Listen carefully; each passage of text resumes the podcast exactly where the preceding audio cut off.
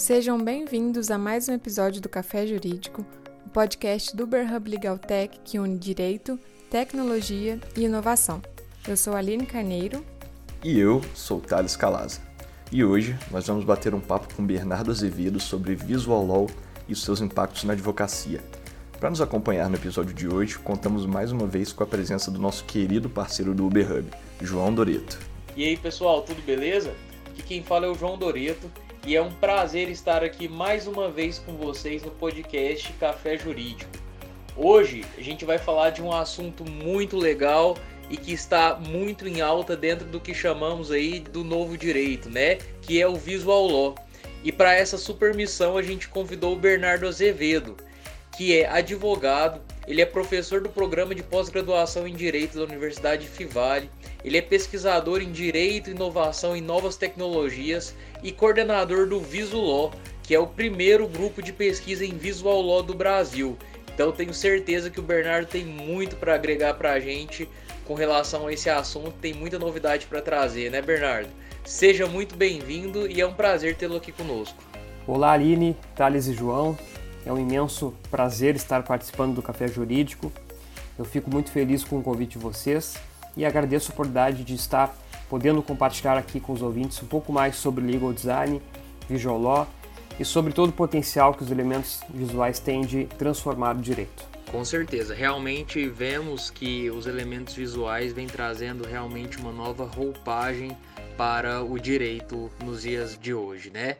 E Bernardo, nós acompanhamos o seu trabalho já há um tempo, bem de perto, e a gente tem visto né, todo o seu esforço para desbravar realmente, divulgar a ideia do visual law, né, que ainda é um conceito muito novo, mas que já está ganhando grande espaço dentro da área jurídica. Né? É, mas para começar o nosso bate-papo aqui, explica um pouco melhor para a gente o que de fato é o visual law, né? Esse conceito do visual law e se para você existe alguma diferença entre o termo visual law e legal design. Nós vemos algumas diferenciações de terminologia e tudo mais. Gostaríamos aí de saber a sua visão sobre o tema. O legal design ele é a aplicação do design no universo jurídico por meio de metodologias como design thinking e também metodologias ágeis como o Kanban e o Scrum. O campo como um todo ele vem ganhando muito espaço no Brasil, pois oferece é, enorme potencial de aprimorar os serviços jurídicos. Com o legal design, os advogados também conseguem melhorar a relação com seus clientes, pois conseguem enxergar melhor o mundo pelas mesmas lentes dos seus clientes e também das pessoas que não trabalham na área jurídica. O campo do legal design é bastante amplo e a aplicação dele vai muito além de uma apresentação visual ou mesmo da aplicação do design thinking.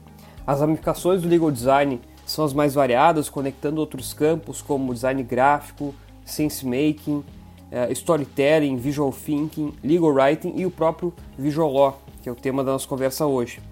O visual law, então, ele é uma sub-área do legal design que busca tornar o direito mais claro e compreensível. O objetivo aqui é essencialmente transformar a informação jurídica em algo que qualquer pessoa seja capaz de entender. Qualquer pessoa mesmo, desde o leigo, que não entende nada de direito, até o magistrado que vai analisar mais adiante o documento jurídico. Em projetos de legal design, que normalmente envolvem imersão, prototipação e testes, é, o Visual Law ele é a etapa final desse projeto, ou seja, é a forma como a informação jurídica será entregue ao destinatário, que será ele o juiz, será ele uma empresa e assim por diante.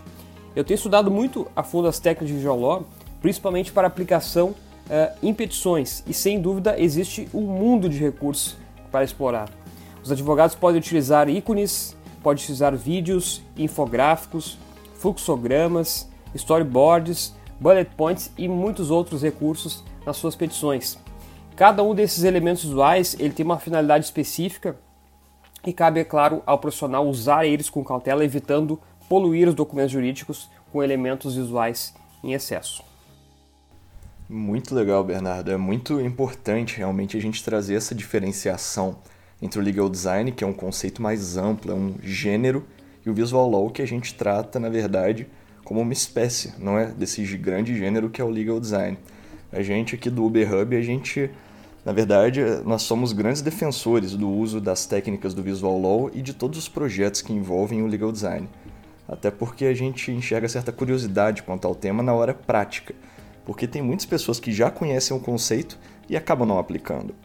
Na questão do visual law, do legal design como um todo, a gente tem justamente essa questão que a gente tira o foco de personagens que deveriam ser somente os meios, que no caso o advogado, o juiz e todos os serventuários do direito, e foca realmente na solução de problema, no direito material. E a gente trata disso a questão da experiência do usuário. Eu acho que todas as, todas as formas do legal design estão voltadas para a melhor experiência do usuário final. E é nisso que a gente realmente tem que focar.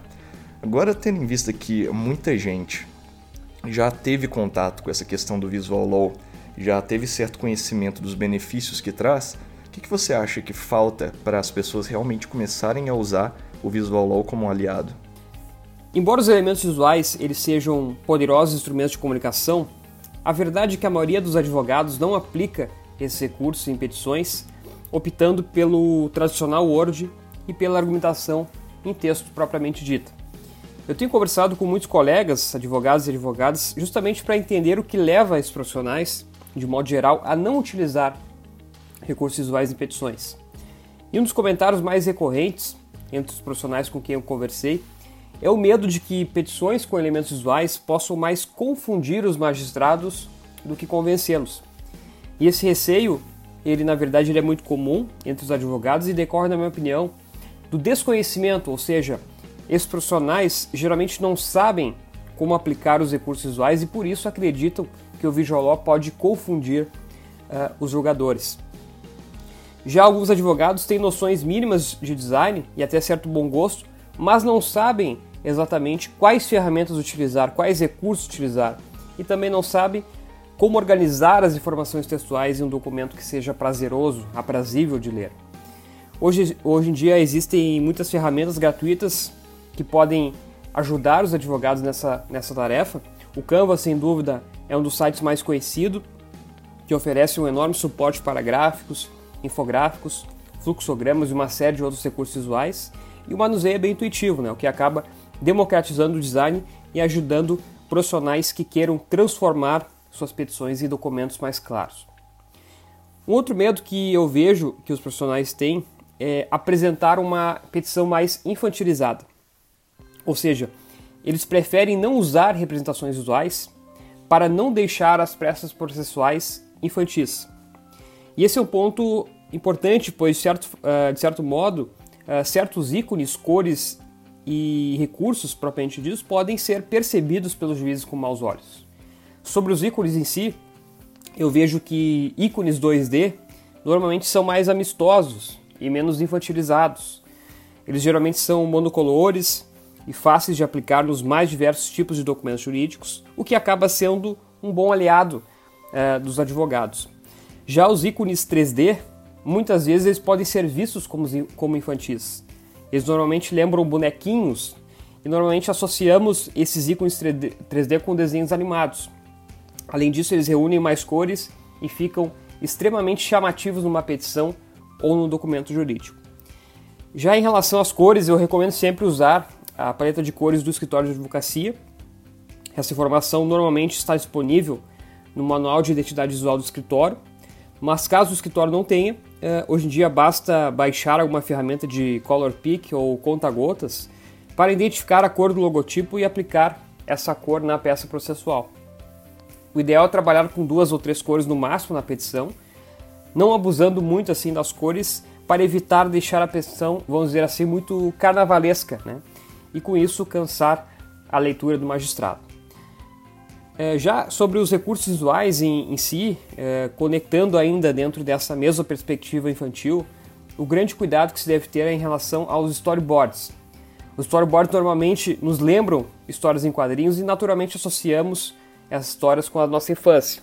O juiz pode fazer o mesmo no momento de ler uma petição entender que o advogado está, de, certo, de certa for forma, de certo modo, até debochando com aqueles desenhos. Por isso, o ideal é utilizar o storyboard em situações muito excepcionais e que realmente exijam esse recurso, como é o caso dos acidentes de trânsito. Como a gente pode perceber, João, uh, muitos advogados não usam os recursos visuais, pois não sabem do seu potencial e não sabem como aplicá-los. Mas respondendo a sua pergunta ainda mais diretamente, às vezes o que falta é um case, né? um modelo, uma aplicação prática, para que o profissional possa então iniciar a utilizar os elementos visuais nas suas petições.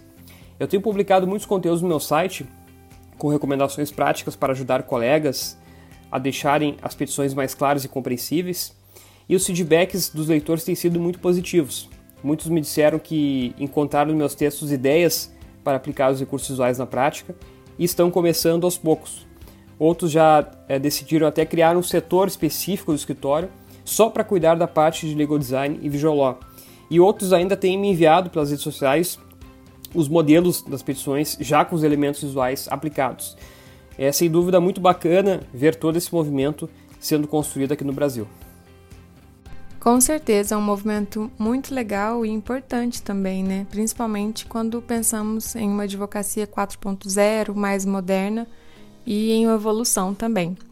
E concordo com o que você disse, Bernardo, sobre como a falta de conhecimento sobre as técnicas de legal design e visual law pode ser um dos maiores motivos de os advogados não aplicarem na prática essas técnicas que melhoram tanto né, a forma como expressamos as nossas ideias e argumentos e também aproximam mais o leitor, né? Porque realmente facilita e deixa mais agradável a leitura e a compreensão da mensagem que a gente quer passar. E muitas vezes, justamente por não conhecer de perto essas técnicas, é que podem existir tantos preconceitos né, em relação a elas.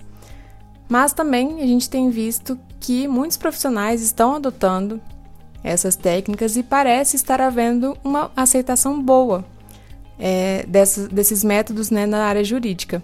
E sobre isso, Bernardo, nós vimos que você está conduzindo uma pesquisa nacional sobre o visual law e a aceitação que está tendo dela, principalmente pelo judiciário.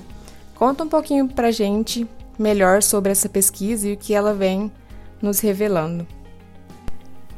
Excelente, Aline. Uh, em fevereiro deste ano, enquanto eu preparava uma palestra para os alunos da UBRA em Torres, no litoral gaúcho, me veio a ideia justamente de realizar uma pesquisa para entender a visão da magistratura uh, sobre elementos visuais em petições.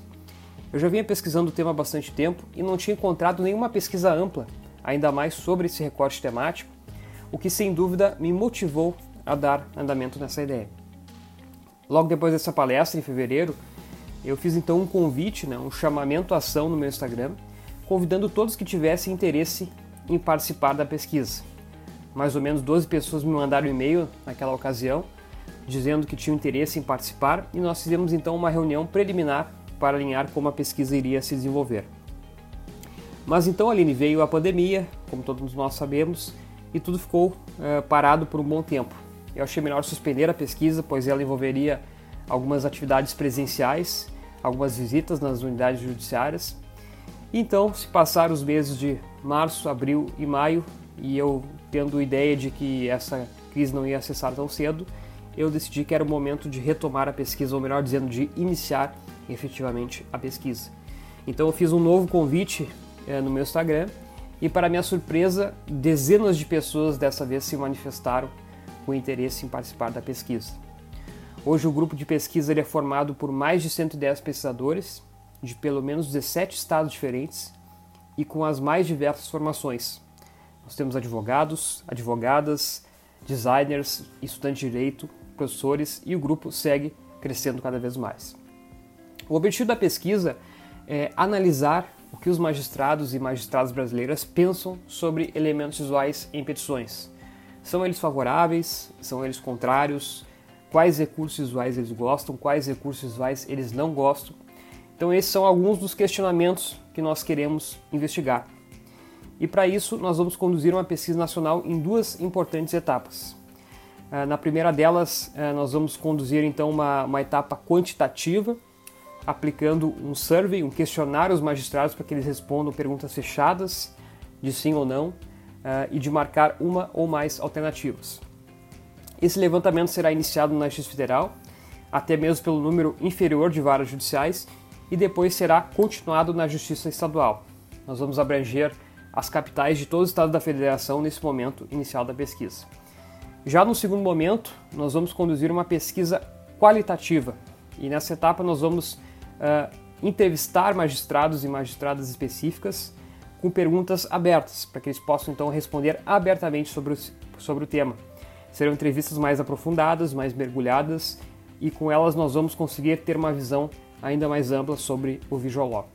O grupo se reúne semanalmente, nas segundas e quartas-feiras, tudo de forma online, e em outubro deste ano nós pretendemos já apresentar os primeiros resultados da pesquisa. Todo esse material será disponibilizado gratuitamente para a comunidade jurídica. Bernardo, que demais essa sua iniciativa, viu? Eu realmente e particularmente fico é, muito feliz de ver uma iniciativa dessa, porque eu sou um grande entusiasta é, do Visual Law, já venho estudando realmente há algum tempo, venho aplicando, mas principalmente dentro da área privada, né, mais em, em contratos, em notificações, e eu já tenho percebido uma grande resposta positiva do público, dos clientes, de outros advogados, mas como você mesmo falou, é, o realmente o material acadêmico, as pesquisas sobre a, a utilização, sobre os métodos, é, ainda são muito escassas, né? É, e a gente ter essa realidade, essa percepção, essa visão de como o poder judiciário é, realmente vê né, a utilização, se faz sentido para o poder judiciário, se é como, como as premissas que a gente toma, né, se realmente ajuda, se facilita realmente é, a, o julgamento das, das ações, né? E é muito legal realmente.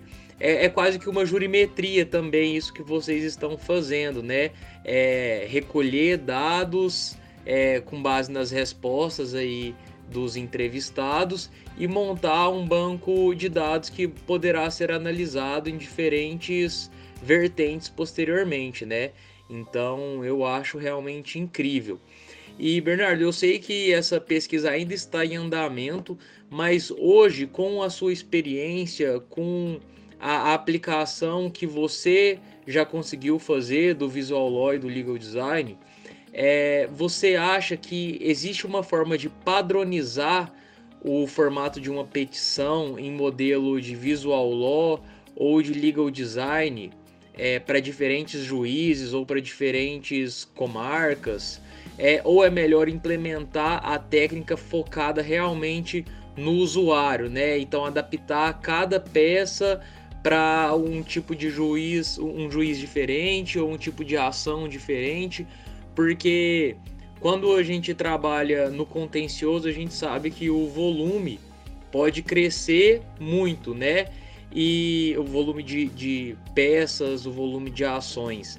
E se tem hoje uma grande prática voltada à padronização de peças, de modelos, para realmente facilitar o trabalho. É possível fazer isso utilizando o Legal Design e o Visual Law?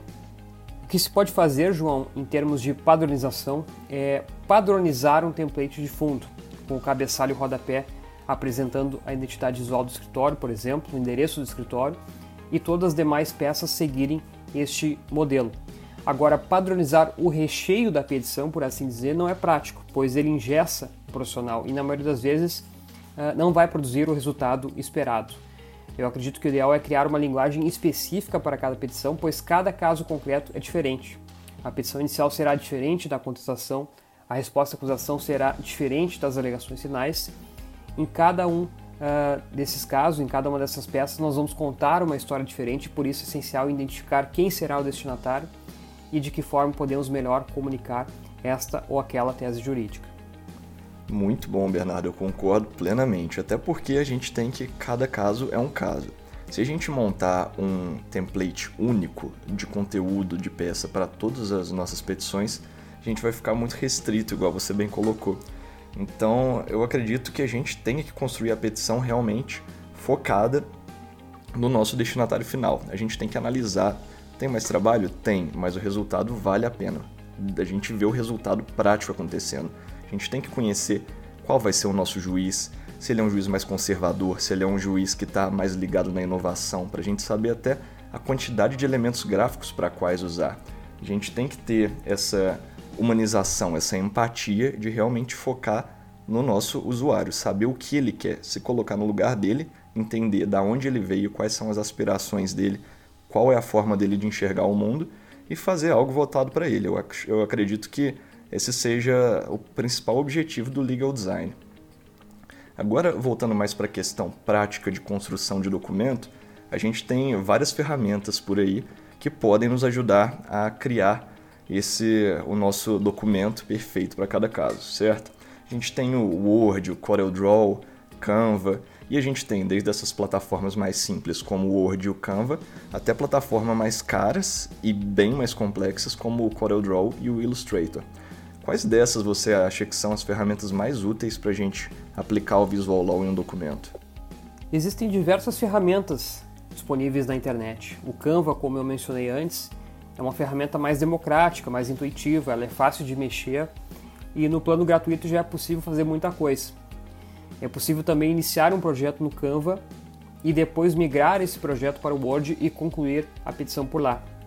As possibilidades são as mais variadas e há também os próprios programas do pacote Adobe, como o InDesign e o Photoshop, que são recursos um pouco mais difíceis de mexer, de manusear, mas que oferecem muito potencial de transformar a comunicação das peças processuais. Muito legal, Bernardo. Eu particularmente utilizo bastante o Canva e acho sensacional também. É realmente muito prático e intuitivo e é possível utilizar ele de várias formas e para várias finalidades, né? Existem inúmeros elementos disponíveis e legais também que podem ser utilizados na aplicação do legal design. E falando em elementos, eu já vi a utilização de diversos elementos interessantes nas petições e contratos, inclusive QR code, vídeos, imagens, fluxoramas e diversos outros que contêm resumos, e explicações de forma mais clara, visual e facilitada para que o leitor entenda melhor e seja convencido daquelas ideias e argumentos expostos nas petições e nos contratos. E em termos práticos, quais elementos visuais você considera importante ter em uma petição ou um contrato que tem aplicação do Visual Law, Bernardo? Bem, cada recurso visual ele tem a sua finalidade específica. Os vídeos, por exemplo, são muito úteis para complementar petições iniciais. Uh, vamos supor, por exemplo, que você tenha acabado de concluir uma petição inicial. Nesse caso, você pode gravar um vídeo explicando aos juízes os principais pontos daquela demanda, daquela causa. Eu recomendo sempre apostar em vídeos mais curtos e não vídeos longos, pois na prática um vídeo longo eh, ele pode desmotivar o magistrado a realmente assisti-lo por inteiro. O bacana é que hoje em dia eh, qualquer profissional pode gravar um vídeo do próprio celular e depois fazer upload desse vídeo no YouTube, por exemplo. Essa atividade é relativamente simples, basta criar uma conta no YouTube, fazer upload do vídeo, selecionar a opção não listado para que o vídeo não seja visto por qualquer pessoa e depois gerar um QR Code. Existem atualmente diversos serviços que geram QR Codes rapidamente, de forma gratuita. Na prática não há grandes dificuldades, então basta subir o vídeo ao YouTube gerar o QR Code e colocar ele na primeira folha da petição.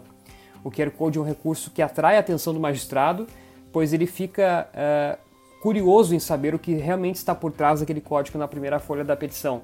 Nem sempre é garantia, claro, que ele vai assistir a, aquele vídeo, mas sem dúvida esse é um recurso que atrai, uh, captura a atenção do magistrado para aquele ponto específico. Um outro recurso visual muito importante é o infográfico.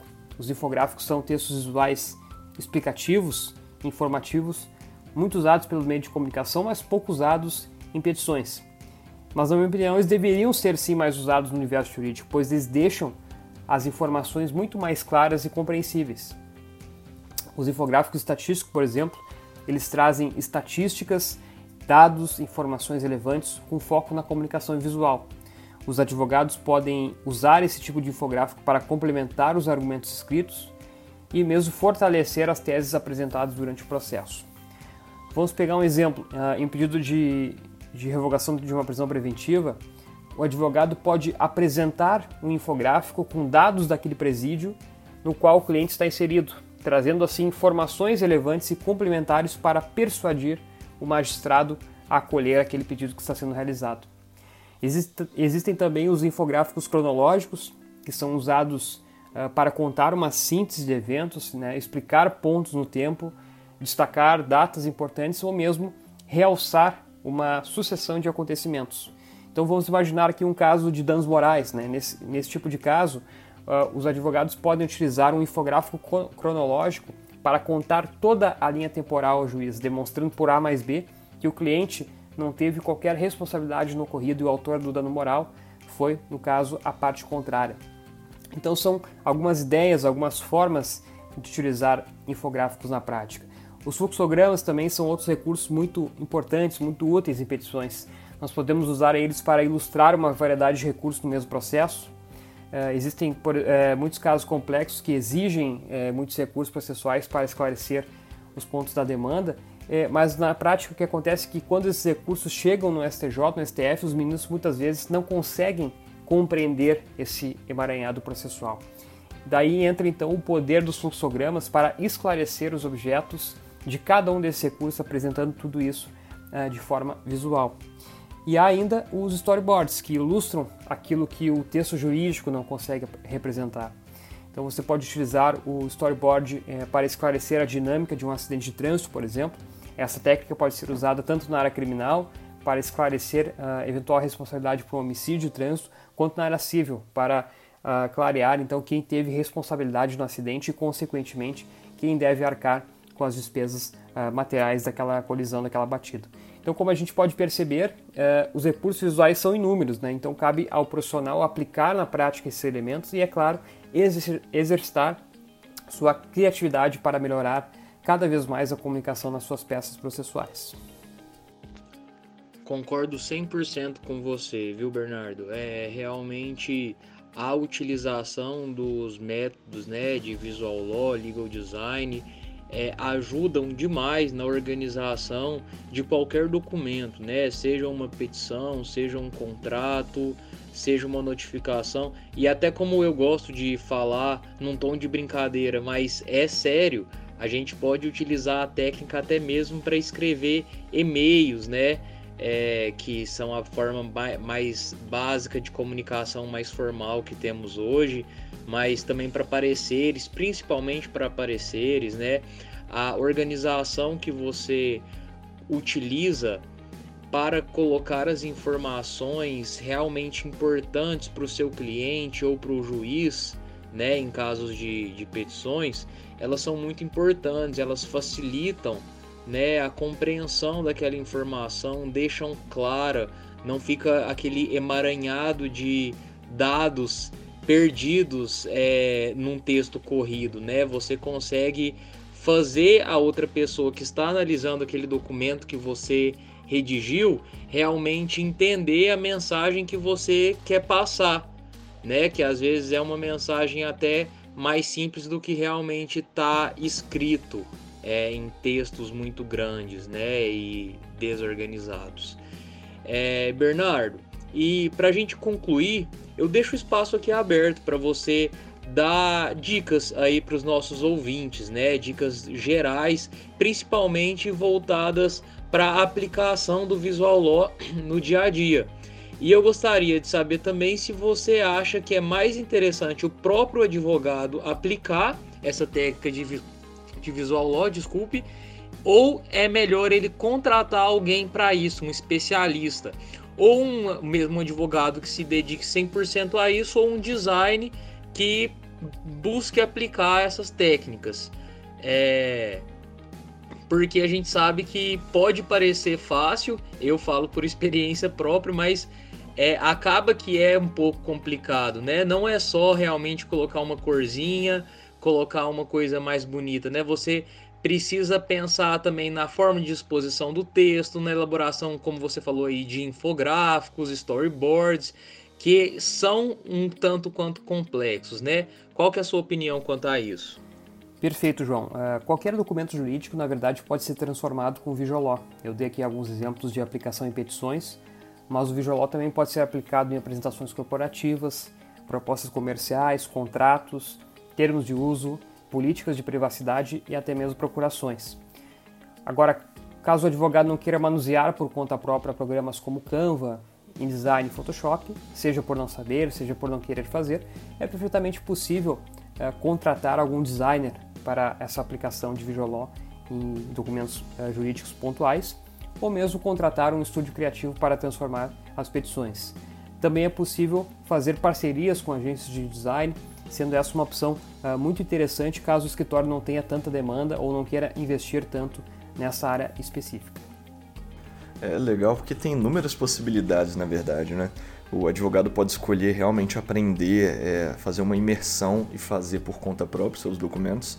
Pode fazer uma parceria com algum designer, com, igual você bem colocou, com outro advogado que se proponha a trabalhar com essa área ou pode, inclusive, igual é o caso de alguns escritórios que nós conhecemos no Rio de Janeiro, tem um setor dentro do próprio escritório exclusivo de designers que fazem adequação das petições.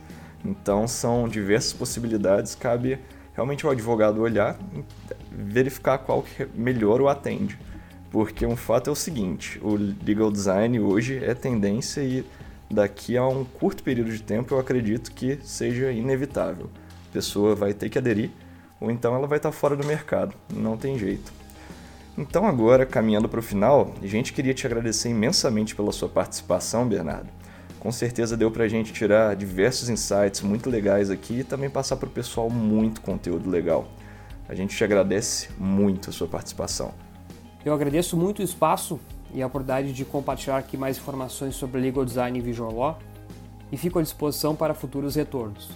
Caso o ouvinte tenha interesse em saber mais sobre o tema que falamos aqui hoje, eu convido a acessar o meu site bernardoazedo.com. Lá tem muito material sobre Visual Law, Advocacia 4.0, novas tecnologias. Eu tenho compartilhado diariamente no site tudo que aprendo, pois vejo o mundo como algo abundante e dentro dessa concepção não faz sentido guardar tudo para mim.